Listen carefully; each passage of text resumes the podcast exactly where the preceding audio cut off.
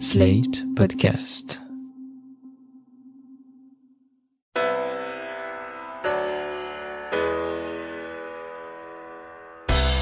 Bonjour et bienvenue dans Le Monde Devant Soi, le rendez-vous d'actu international de Slate.fr. Je suis Christophe Caron et je suis en compagnie de Jean-Marie Colombani, directeur de la publication de Slate. Salut Jean-Marie. Bonjour Christophe. Et d'Alain Frachon, éditorialiste au Monde et spécialiste des questions internationales. Salut Alain. Salut Christophe. On vous en a parlé dans Le Monde devant soi et dans notre podcast New Deal. Joe Biden vient de faire une grande tournée diplomatique en Europe avec au programme 5 jours de sommet. Alors d'abord le G7 à Carbis Bay en Grande-Bretagne, puis le sommet de l'OTAN à Bruxelles, suivi d'une réunion Union Européenne-États-Unis le 15 juin, et enfin, point d'orgue, la rencontre avec Vladimir Poutine le mercredi 16 juin à Genève. Un tête-à-tête de plus de deux heures où les deux présidents devaient aborder des sujets de tension et aplanir les relations parfois compliquées entre les deux pays. Alors si la rencontre a pu sembler parfois assez froide, on peut dénombrer certaines bonnes nouvelles. D'abord le retour des ambassadeurs russes et américains, respectivement à Washington et à Moscou, la reprise des négociations sur le nucléaire et l'engagement russe à ne pas militariser l'Arctique. Mais il reste des points de friction, d'abord la question des cyberattaques ou l'arrestation d'Alexei Navalny, cet opposant politique de Vladimir Poutine, arrestation qui reste la pierre d'achoppement entre les deux leaders. Rappelons que Biden a évoqué des conséquences dévastatrices pour la Russie si Navalny emprisonné venait à mourir accidentellement et jamais accidentellement entre guillemets. Alors première question euh, messieurs et je vais commencer avec vous Alain, qui sort vainqueur de cette rencontre si on peut parler d'une victoire? Est-ce que c'est Joe Biden qui a réaffirmé son attachement à la question des droits de l'homme, qui voulait marquer des lignes rouges fortes? Ou est-ce que c'est Vladimir Poutine qui se voit par la mise en majesté lors de ce sommet à Genève, qui se voit conforté comme une pièce essentielle des relations internationales? C'est certainement une bonne manière faite à Vladimir Poutine de la part des Américains. D'abord, ce sont eux qui l'ont invité. Ils lui ont dit le président Biden euh, est en Europe, ce serait l'occasion d'essayer de faire le point sur une relation qui est une spirale descendante, comme on a rarement vu dans les relations entre Moscou et Washington. Donc, de ce point de vue, Vladimir Poutine peut rentrer à Moscou avec un élément de satisfaction.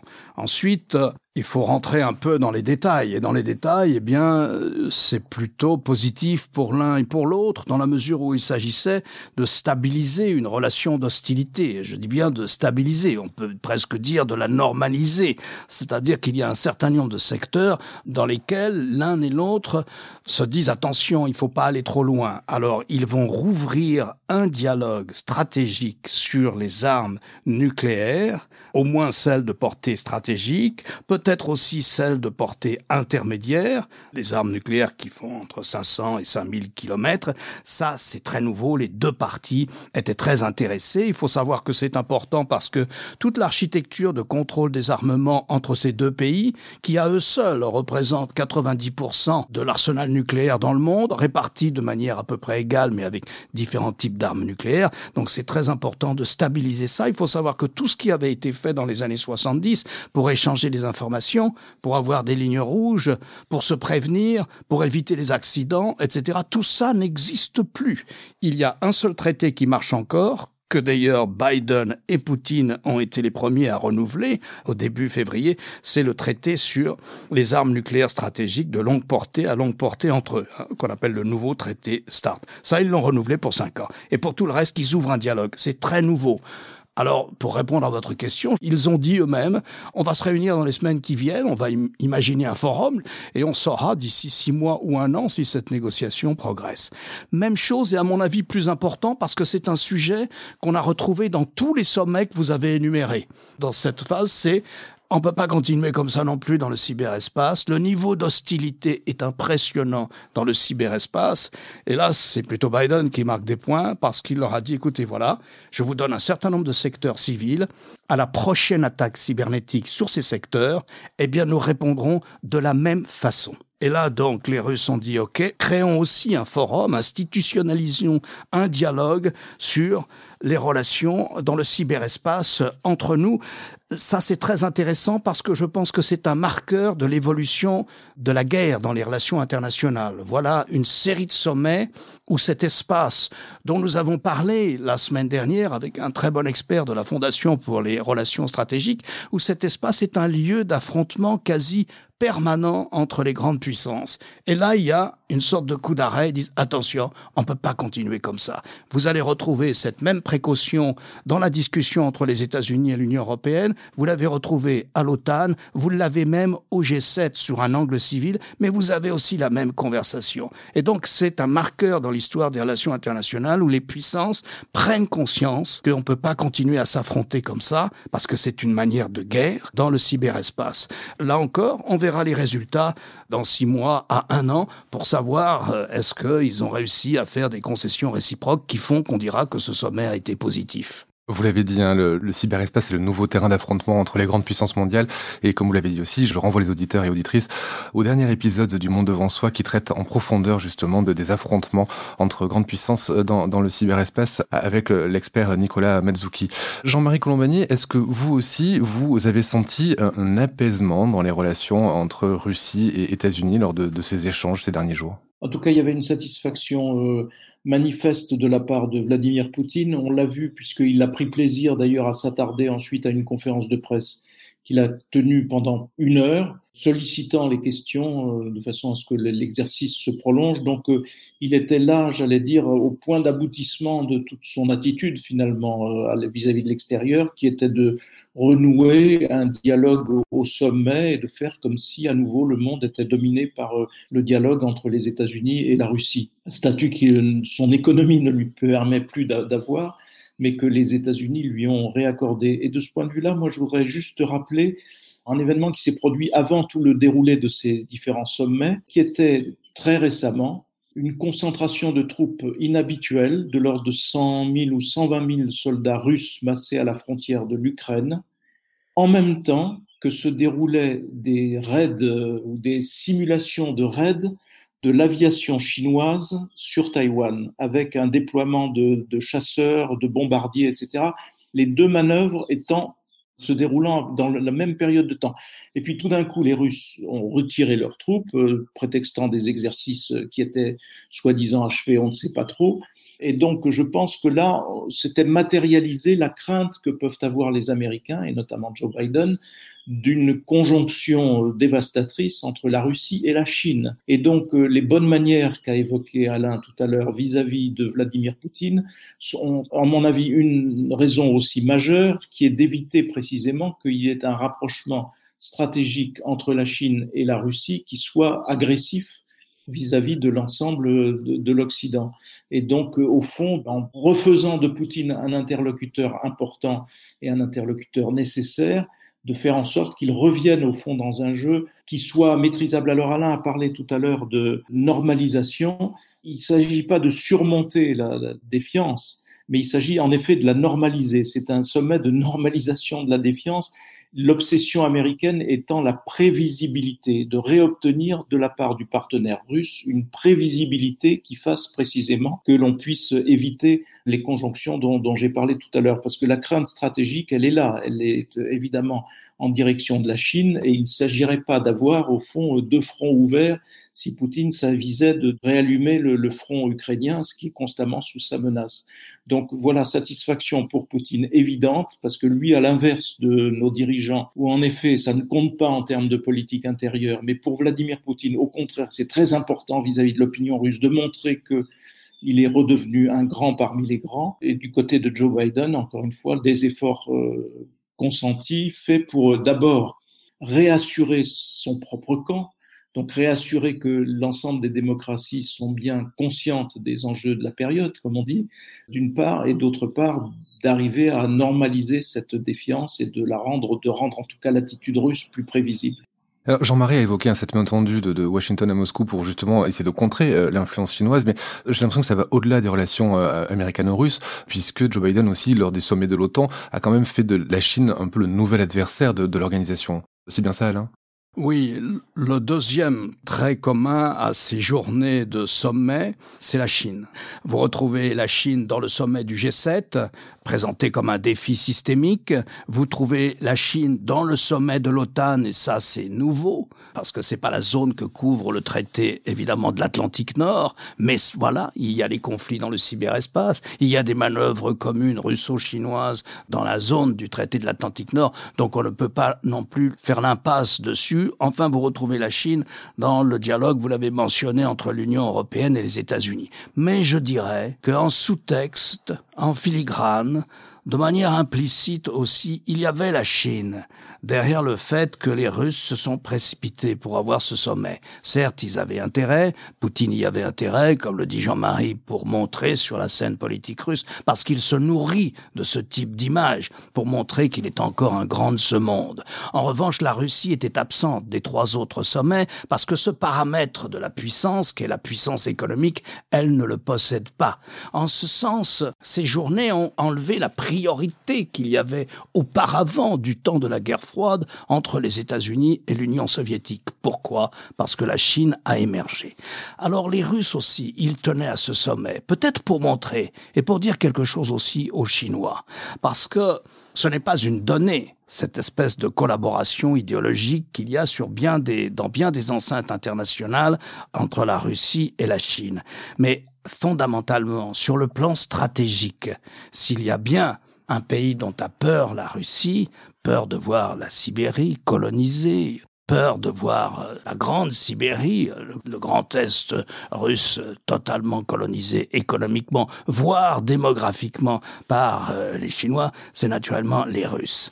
Hier, à Pékin, les journalistes du journal Global Times, qui est un des journaux du Parti communiste chinois à Pékin, c'est une des voix du Parti communiste chinois à Pékin, la voix la plus nationaliste et la plus dure souvent, c'est un journal en anglais, et le journaliste a interviewé l'ambassadeur de Russie à Pékin et il lui a dit, bon, s'il y a une guerre entre nous et les Américains, de quel côté serez-vous Vous, les Russes? Et l'ambassadeur russe a répondu assez sèchement, il n'y aura pas de réponse de ma part à votre question parce que je suis sûr qu'il n'y aura pas de conflit entre la Chine et les États-Unis. Et il a ajouté, il n'y aura pas de réponse à votre question, hormis le fait que sur bien des questions internationales, nous sommes plutôt d'accord avec vous qu'avec les États-Unis. Et donc il y avait aussi en filigrane la présence chinoise dans ce sommet russo-américain qui était une manière pour les Russes de dire écoutez, nous sommes aussi capables d'avoir de bonnes relations, peut-être enfin pas bonnes, mais de normaliser la situation d'hostilité qu'il y a en ce moment entre nous et les Américains. Donc la question chinoise, pour moi, elle aura dominé, tout comme la question de qu'est-ce qui se passe dans le cyberespace en ce moment, elle aura dominé ces quatre jours. Jusqu'à présent, la Chine, c'était un problème économique et technologique, puisqu'il s'agissait d'empêcher qu'elle ne prenne le leadership sur les avancées technologiques, ce qui est toute la bataille que Joe Biden est en train d'engager, y compris en débloquant des, milliards de dollars. Cette partie-là a été évoquée notamment pendant le sommet euh, États-Unis-Union européenne. Et ce qui est frappant, c'est que la première chose qu'a faite Joe Biden, c'est de mettre un terme au conflit qui dure depuis des années et des années entre Boeing et Airbus, puisque c'était au cœur, au fond, des, des différents commerciaux entre les États-Unis et l'Europe, c'est l'affaire des subventions réciproques entre Boeing et Airbus, etc. Et donc une guerre sans fin. Joe Biden y a mis fin, donc le, contentieux est terminé. Pourquoi? Parce que Boeing comme Airbus ont un enjeu commun, c'est éviter qu'en matière d'aéronautique, le leadership ne soit pris par la Chine. Et donc, euh, on voit bien que ça traduit très exactement la démarche américaine, qui est de consolider les alliances traditionnelles des États-Unis avec les Européens pour pouvoir mieux affronter le, le défi chinois. Défi qui, auparavant, était encore une fois exclusivement économique et technologique, mais qui aujourd'hui prend des allures militaires. Et donc, il y a à la fois le programme de surarmement de la Chine qui est permanent. Il y a eu encore, je crois, hier ou avant-hier, une démonstration de force d'une trentaine de bombardiers chinois qui ont survolé l'espace aérien de Taïwan. Et donc, il y a de plus en plus l'affirmation par la Chine de visées qui peuvent aller jusqu'au conflit. D'ailleurs, le fait que la question qu'évoquait Alain de ce journaliste chinois, l'ambassadeur russe, soit posée montre bien l'évolution des esprits en Chine qui sont de plus en plus ultranationalistes et qui sont de plus en plus euh, peut-être décidés à marquer euh, par les armes d'une façon ou d'une autre leur supériorité. Et c'est évidemment tout le problème de Taïwan, puisque Taïwan, tout le monde craint qu'un jour, évidemment, l'île ne soit agressée, envahie par euh, les Chinois du, continent. Donc, en effet, ce sous-texte chinois était totalement présent à chacun de ces sommets et bien le, point central aujourd'hui de tout ce qui va occuper les questions stratégiques dans les prochaines années. Je voudrais prendre quelques minutes pour ce sujet Chine-Taïwan, même si c'est un tout petit peu en dehors du thème de l'épisode d'aujourd'hui, parce que c'est une question qu'on se pose forcément. Alain, quand on a entendu justement cette information selon laquelle des bombardiers chinois avaient survolé Taïwan euh, avec un aspect assez menaçant, qu'est-ce que veut nous dire la Chine quand elle fait ça? La Chine veut dire qu'elle est chez elle à Taïwan que Taïwan fait partie de la Chine, que Taïwan devrait revenir à la pleine et entière souveraineté de Pékin et du Parti communiste chinois, que les Américains, lorsqu'ils ont renoué avec la Chine dans les années 70, se sont mis d'accord sur le principe suivant, il n'y a qu'une seule Chine. Mais il y avait en deuxième point Certes, il n'y a qu'une seule Chine et nous reconnaissons par ce principe-là, mais il se trouve qu'il y a Taïwan et nous nous portons garant de l'autonomie de Taïwan dans la mesure où vous respectez le fait que le régime de Taïwan est un régime démocratique.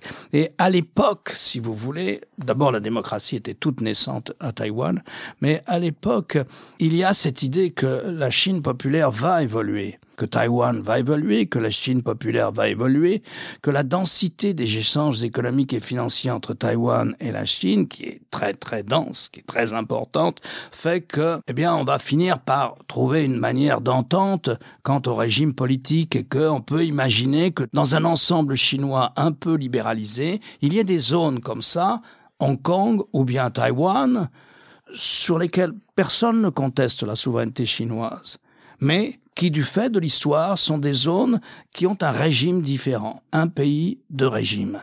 C'est ça que ne respectent plus les Chinois. Ils ne le respectent pas à Hong Kong. Ils ont mis fin à cette situation d'un régime démocratique à Hong Kong. Chaque jour, ils empiètent. C'est fini, ce régime, la singularité de Hong Kong dans l'ensemble chinois.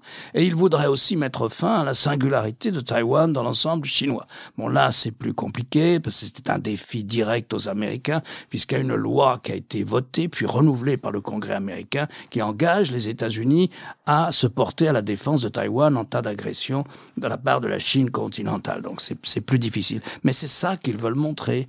Ils veulent dire, Taïwan, c'est chez nous, c'est chez nous, vous n'avez pas à vous opposer à ce type de manœuvre. On va revenir au, rapport entre Russie et États-Unis. On l'a dit ici, Joe Biden veut imposer une diplomatie des droits de l'homme. Est-ce que lors de ce sommet, entre, de cette rencontre entre Poutine et Biden, est-ce que cette question a été abordée et est-ce que Biden a pu appliquer, euh, comme il le voulait, cette diplomatie des droits de l'homme ou est-ce que c'est un sujet finalement qui est resté euh, périphérique? Ça a été abordé évidemment, mais sauf que les réponses de Vladimir Poutine étaient dans une pure logique, j'allais dire, euh, soviéto-russe, euh, dans ce qu'elle peut avoir de caricatural. Par exemple, sur Navalny, où il a été interrogé, puisque Joe Biden en a parlé. D'abord, il ne prononce jamais le nom de Navalny, jamais. Et donc il dit cet homme, et il, a ressorti une explication, comme dirait l'autre, bracadabrantesque sur le fait que Navalny savait très bien que, euh, retournant en Russie, il serait emprisonné. Et que donc il l'a, il l'a au fond cherché. Donc euh, circuler, il n'y a rien à voir. Et sur l'explication était encore plus comique, si j'ose dire, sur les, emprisonnements d'opposants, les opposants qui sont empêchés de manifester, empêchés de se présenter aux élections, etc. Et là, Vladimir Poutine, en pure rhétorique, j'allais dire soviétique, a évoqué l'agression contre le Capitole et en, en, citant le nombre de personnes arrêtées aux États-Unis par le FBI parce qu'ils avaient pris d'assaut ou tenté de prendre d'assaut le Capitole et ainsi de suite et en disant, voyez, moi, ce que je veux éviter, c'est que la même chose se produise en Russie. Donc nous, nous agissons de façon à prévenir ce genre de, de manifestations et donc nous voulons éviter de subir le même sort que les États-Unis et ainsi de suite. Donc évidemment, c'est, euh, si j'ose dire, circuler, il n'y a rien à voir. Maintenant, je pense que cette, le, sort même de Navalny fait partie des, sans doute des lignes rouges posées par Joe Biden, qu'il a d'ailleurs rappelé en disant euh, qu'il ne lui arrive pas malheur. Voilà, sinon il y aurait évidemment des représailles, lesquelles, je n'en sais rien, probablement des sanctions supplémentaires, mais ça n'était pas le but recherché puisque là on était dans un sommet dit de désescalade, où la, recherche de la désescalade était réciproque. Ces menaces là, de Biden, elles impressionnent euh, Poutine à propos de Navalny, Alain? Je crois que la ligne américaine est une ligne très réaliste. Il ne faut pas se tromper. C'est une ligne très réaliste. C'est-à-dire qu'il y a une limite à l'emploi du thème des droits de l'homme dans le dialogue avec les autres nations, qu'il s'agisse de la Chine ou de la Russie. On dira les choses, on dira ce qu'on pense, les autres peuvent répondre, mais on dira les choses, on ne se taira jamais. Mais est-ce que c'est ça qui va conduire la politique étrangère des États-Unis? Je ne crois pas. On va maintenant parler d'Emmanuel Macron, qui a participé évidemment au sommet, et de ses relations avec Joe Biden. les images ont montré des rapports cordiaux entre le français et l'américain lors du G7. Pourtant, il y a quelques différences qui ont été marquées par Macron, et on, sent une des certaines velléités d'indépendance. Je pense à la position de la France et de l'UE sur la Chine, à la question du retrait américain d'Afghanistan. On a l'impression qu'il y a une tentative de faire exister la France et l'Union européenne sur la scène internationale, et j'ai le sentiment que ça ne marche pas si bien que ça, Alain. Sur la question de l'Afghanistan, c'est pas les Français qui, les premiers, ont, pointé le fait qu'ils étaient victimes au sein de l'OTAN, au sein de l'Alliance Atlantique, d'une très mauvaise manière américaine, qui consistait pour les Américains à dire, sans prévenir les autres, eh bien nous, au 1er septembre, on sera partis. Mais sur le fond, il y a peut-être des divergences là-dessus, sur ce qu'il faut faire en Afghanistan. Mais euh, sur le fond, bon, les Américains se retirent de l'OTAN, se retirent euh, d'Afghanistan, donc les, les États-Unis, je ne vois pas de divergence fondamentale là-dessus. Quant à la position de la France, Peut-être que les Français ont fait la même remarque, qui consiste à dire il y aurait pu y avoir au moins une information de l'OTAN sur ce sujet, parce que c'est la manifestation d'un leadership qui ne ressemble pas à un partenariat. Donc voilà, les Français, les Allemands, mais les autres aussi sont assez attachés à ça. Ensuite, euh, il y a toujours cette espèce d'esthétisme français qui consiste au sein du camp euh, atlantique, au sein des membres de l'Alliance atlantique, euh, à avoir une position plus singulière que les autres qui lui permettrait d'avoir plus de marge de négociation avec la Chine ou la Russie. Vous pensez bien que ça fait rigoler tout le monde. La marge de négociation de la France toute seule face à la Chine, voire même à la Russie, elle n'est pas très grande. Voilà, je ne crois pas d'ailleurs qu'il y a de ce point de vue une différence d'approche entre la France et les États-Unis, parce que la politique américaine elle est très claire là-dessus, elle a été rappelée. Chaque fois que nous pourrons coopérer avec la Chine sur des questions d'importance mondiale, migration, lutte contre le climat, si possible, si les Chinois daignent venir à la table de négociation sur les armes nucléaires, etc., nous serons ouverts au dialogue avec les Chinois. La position de la France, la position des Européens en général, elle n'est pas différente de celle des Américains là-dessus. Je vois pas de différence là-dessus. Et il faut pas oublier que dans tout ce climat que nous décrivons, les entreprises américaines, et notamment l'ensemble de Wall Street, est en train de négocier avec les Chinois sur le financement des fonds de retraite, puisque c'est une question urgente en Chine, sur le financement des fonds de retraite pour les pensions de retraite des Chinois. Donc, euh, voyez, c'est toute la particularité de cette situation qui est très ambivalente dans cette espèce de conflit bien réel que nous avons avec la Chine. En revanche, les Européens, ensemble, ont marqué des points. Parce que dans le sommet Europe-États-Unis, il y a, à mon avis, un passage très très important et qui va dominer les relations internationales, c'est toutes les réglementations du numérique. Et le communiqué là-dessus s'aligne sur les propositions de la Commission européenne et donc sur celles de la France, qui quelquefois a été la première à réclamer qu'est-ce qu'on fait sur Internet? Il faut qu'il y ait une harmonisation des normes normes de conduite, normes techniques, normes de régulation, normes qui tiennent l'État à l'écart, etc. De ce nouveau monde qui s'ouvre devant nous, il faut qu'il y ait une harmonisation des normes aussi entre nous sur les questions d'éthique que peut poser l'intelligence artificielle et d'autres. Tout ça, c'est dans le communiqué. Tout ça, il va s'ouvrir un dialogue entre l'Union européenne et les États-Unis. Tout ça, c'est des points gagnés pour les Européens dans leurs relations avec euh, Washington. Et c'est très important pour l'avenir. Et il faut reconnaître que c'est souvent des propositions françaises, où il y a une permanence de propositions françaises sur ce thème de l'harmonisation des normes dans l'ensemble du monde numérique ou du cyberespace, si vous voulez. Parce que sinon, si c'est pas nous qui l'emportons, ce sont les normes chinoises. Jean-Marie Je pense que ce point est central, absolument central, stratégique, tout ce qu'on voudra, parce que jusqu'à présent, la bataille des normes, elle était engagée entre l'Europe et les États-Unis. Par exemple, en matière bancaire, ça a servi d'instrument d'affaiblissement du secteur bancaire européen par le secteur bancaire américain, etc. Donc la bataille des normes en, en, en termes environnementaux aussi, ainsi de suite. Donc ça pèse sur toutes les industries est essentielle. Elle était jusqu'à présent une bataille Europe-États-Unis. Et aujourd'hui, en effet, si les États-Unis et l'Europe rapprochent leur point de vue et convergent pour imposer leurs propres normes, ce sera évidemment face aux normes chinoises que la Chine va essayer d'imposer. Et je pense que c'est une bataille absolument vitale pour tous nos pays, euh, que ce soit européens ou, américains. Juste un point pour euh, revenir sur ce que vous avez évoqué tout à l'heure, c'est-à-dire la position d'Emmanuel Macron, dont on voyait bien au sortir de ces sommets qu'il n'était pas très satisfait ou qu'il éprouvait une, une, certaine gêne. Peut-être avait-il voulu faire oublier euh, l'accueil excessivement chaleureux qu'il avait réservé à Donald Trump et donc il voulait montrer qu'il pouvait avoir aussi des relations chaleureuses avec Joe Biden, je ne sais pas. Mais moi, ce que ça m'a remis en mémoire, c'est l'épisode de Brégançon. Quand il y a deux ans, Emmanuel Macron a reçu Vladimir Poutine à Brégançon, il en est sorti la promesse d'un partenariat stratégique entre la France et la Russie qui avait pris de court nos amis européens. Et donc, euh, quand la France donne des leçons, euh, j'allais dire, de bonne foi européenne aux autres, là, il y avait de la part d'Emmanuel Macron un manquement assez évident à cette règle de base, notamment vis-à-vis de, vis-à-vis de l'Allemagne. Qu'est-il advenu de ce partenariat dit stratégique? Rien du tout. Pourquoi? Parce que ça n'intéresse pas davantage la Russie d'avoir un partenariat avec l'Union européenne. Ce qui l'intéresse, c'est affaiblir l'Union européenne. Et donc tout le problème des mois et des années qui viennent est de savoir s'il va continuer dans cette stratégie où visiblement, manifestement, il cherche à, miner et à miner même de l'intérieur avec quelques points d'appui, je pense à la Hongrie, l'édification européenne, ou bien s'il va être plus euh, convenable et plus euh, apaisé, ou en tout cas plus normalisé vis-à-vis de l'Union européenne.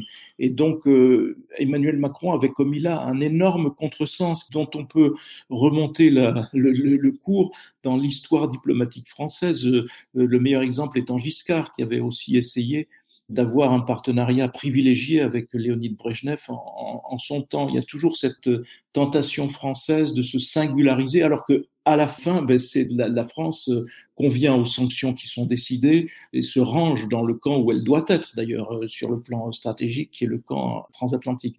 Donc euh, Emmanuel Macron s'était en l'espèce trompé sur Vladimir Poutine.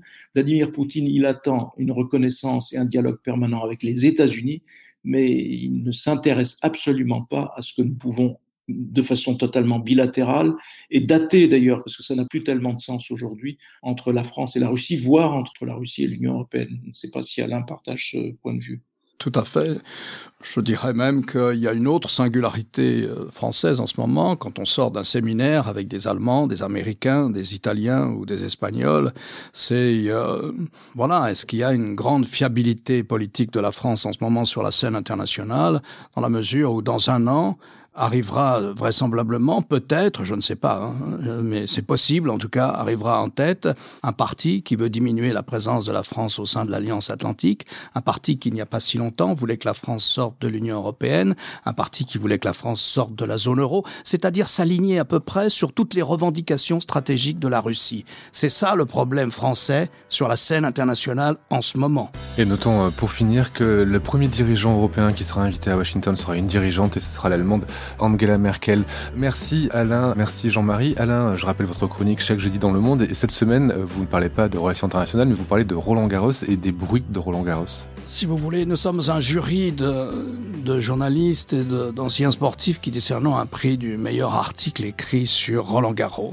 Et nous avons décerné le prix à un journaliste suisse, Desmond, Christian Desmond, qui a fait tout un papier sur le bruit à Roland Garros. Alors les bruits sont, le bruit est important au tennis parce qu'un coup frappé plat, c'est un certain type de bruit, un coup coupé, c'est un autre, un coup lifté, c'est un autre, parce que la cadence aussi de frappe vous donne l'indication du niveau des joueurs, même si vous ne les voyez pas. Donc le bruit est très important dans ce jeu. Il l'est d'autant plus à Roland Garros, stade magnifique, peut-être un des plus beaux stades de tennis du monde, parce que vous êtes dans des enceintes en ciment et que donc ça résonne. Et enfin, un nouveau bruit est apparu dans le tennis depuis 30 ans. Ce sont des bruits qui pourraient vous donner l'impression que vous assistez à un film porno. Ce sont les halètements, les hurlements, les, bruits que poussent les joueuses et les joueurs lorsqu'ils frappent la balle. Alors il y a des explications médicales, il y a des explications liées à la plus grande brutalité, à la plus grande violence du jeu. Il y a un tas d'explications. Mais lorsque vous regardez des champions à l'entraînement, même au bout de deux heures d'entraînement, curieusement, il Anne beaucoup moins, il râle beaucoup moins, et vous n'avez pas l'impression que ce sont les mêmes bruits. C'est réservé au match, ça fait partie de l'intimidation, mais il y a aussi un phénomène de mimétisme entre joueurs. Si vous vous mettez à râler systématiquement lorsque vous frappez votre deuxième balle, et eh ben moi, quand ça sera à mon tour de servir, je vais vraisemblablement aussi pousser un râle en frappant ma balle de service. C'est passionnant et c'est à dire sur le monde.fr. Jean-Marie, je rappelle votre émission hebdomadaire tous les jeudis sur France 24 Politique animée par Roselyne Fèvre. Merci à tous les deux et à la semaine prochaine. Merci Christophe. Merci Christophe.